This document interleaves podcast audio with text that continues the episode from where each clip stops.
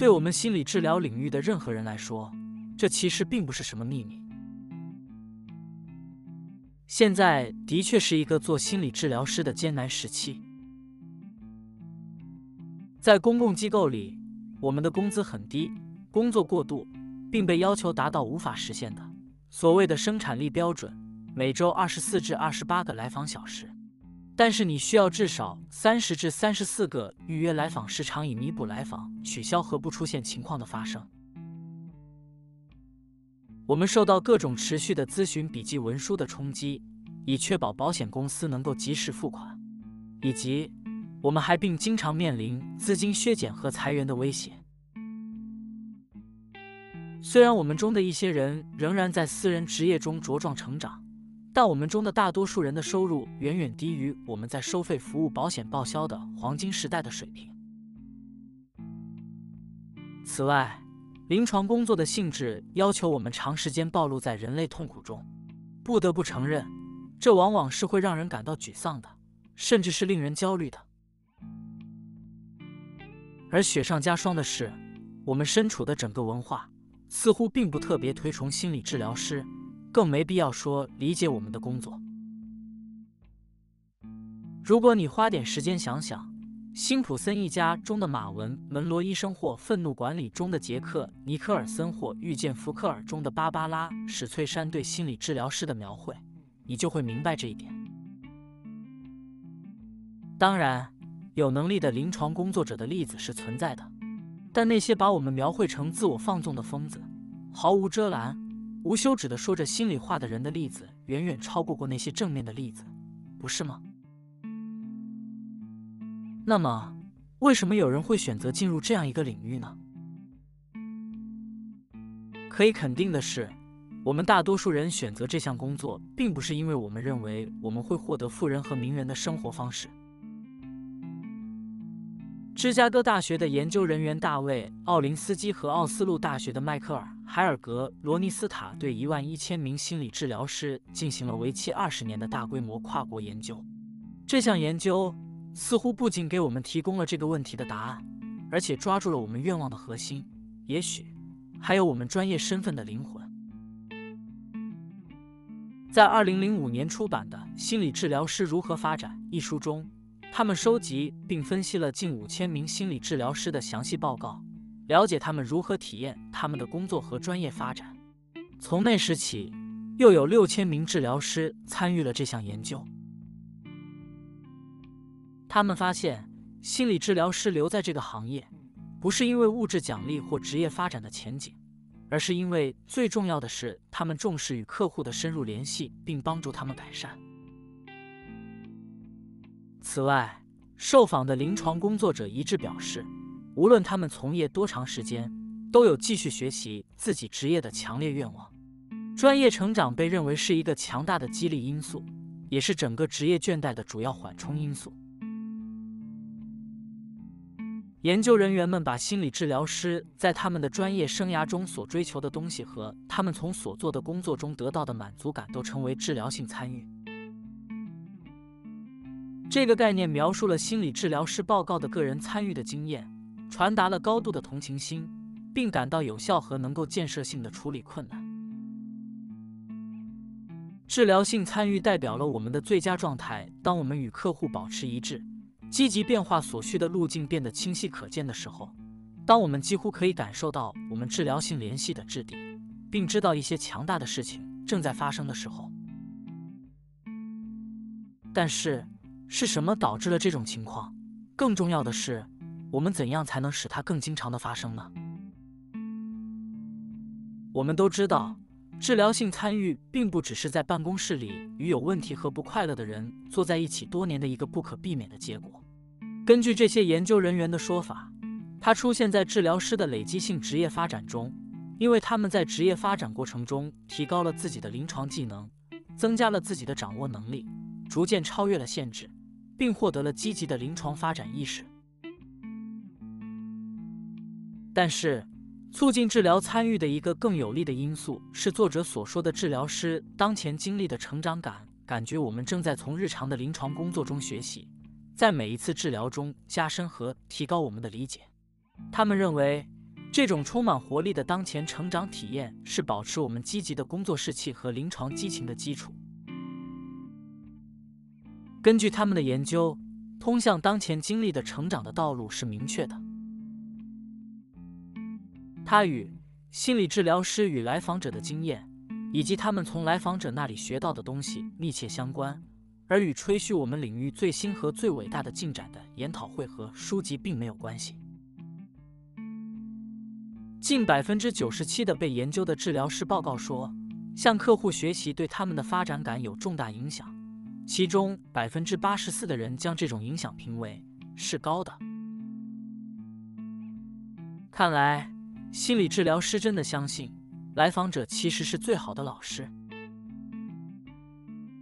但是，最令研究人员印象深刻的发现是，心理治疗师们对自己的工作有一种永不熄灭的热情。研究中，约有百分之八十六的心理治疗师表示，他们有高度的动力来追求专业发展。无论他们在这一行业工作了多长时间，心理治疗师们仍然希望学习更多的知识，变得更好。对于这个问题，为什么我们的成长对我们如此重要？研究人员提出了治疗性参与和当前经历的成长之间的密切联系。我们在每个疗程中都在学习和发展，这种持续的感觉给人一种参与、乐观和开放的感觉，让我们每天都能看到来访者的磨练。它促进了持续的专业反思，这反过来又促使我们去寻求培训、监督、个人治疗或任何能够让我们感觉到发展过程正在继续的东西。借用已故约翰。霍普金斯大学精神病学家和共同因素理论家杰罗姆·弗兰克的一个术语，有一种目前经历的成长感会使治疗师重新振作、修复工作中的擦伤和压力，最大限度地减少陷入常规和幻灭的危险。它是使我们的心理皮肤保持通透的香膏。许多人认为，不断听到问题会使人在情感上结成茧子，使人形成厚厚的皮肤。但心理治疗师不会，我们需要薄薄的皮肤，开放、敏感和反应迅速，以便与来访者联系。那么，目前经历的成长，是我们送走职业倦怠这个死神的最大盟友。我们需要感觉到我们在成长，以抵御失忆。要实现治疗的参与感，需要我们不断的评估自己与过去相比所处的位置。我们必须不断检查我们的临床经验，寻找我们掌握治疗方法的证据，并挖掘我们的疗程，以获得补充我们的黄金时刻。但是，如果我们对来访者的治疗参与感是与我们不断创造不同的感觉联系在一起的，那么我们怎么知道我们是在真正的帮助别人呢？你知道什么时候屋顶铺上了柏油，什么时候水箱放水？但你怎么知道什么时候心理治疗是有益的？心理治疗效果很难定义，也更难衡量。范德比尔特大学研究员伦纳德·比克曼及其同事于2005年在《临床心理学杂志》上报告的一项研究，提供了强有力的证据，证明心理治疗师对自己的表现并不擅长判断。在该研究中，所有类型的临床工作者被要求对他们的工作表现从 A 加到 F 进行评分。你猜怎么着？没有一个治疗师给自己的评分是低于平均水平的。如果你还记得贝尔曲线是如何运作的，你就知道这在逻辑上是不可能的。这并不是说我们很天真，只是很难，甚至不可能在每个来访者的基础上准确评估你的有效性。为此，你需要一些量化的标准作为参考点，你需要衡量结果。但我说的结果测量，不是为了对资金来源的官僚问责，或通过证明你的价值证明或投资回报来证明你的存在。相反，测量结果使你能够突破治疗的模糊性，使用来自实践的客观证据来帮助你辨别你的临床发展，而不落入治疗努力的常年弊端、一厢情愿的想法。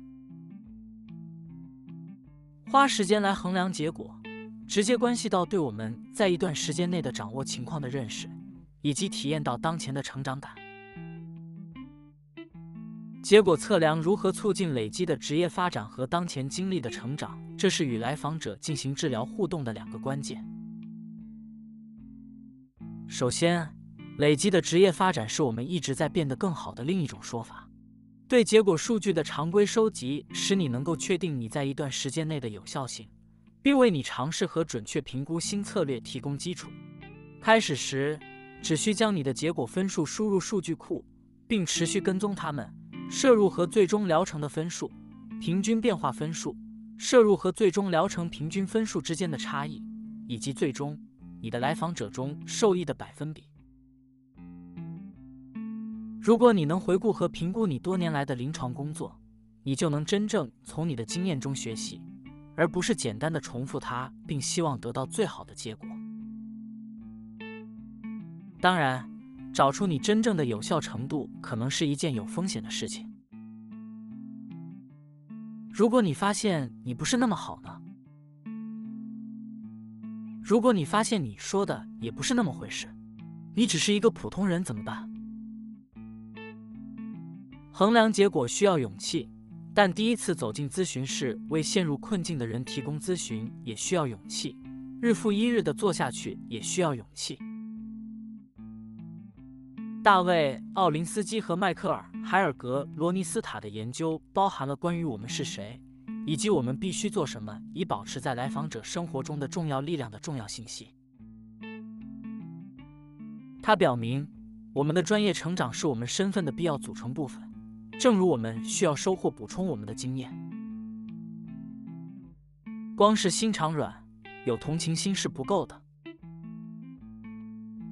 心理治疗师需要有敏锐的现实测试意识，才能在这个领域中保持清醒，确保他们的工作继续得到满足。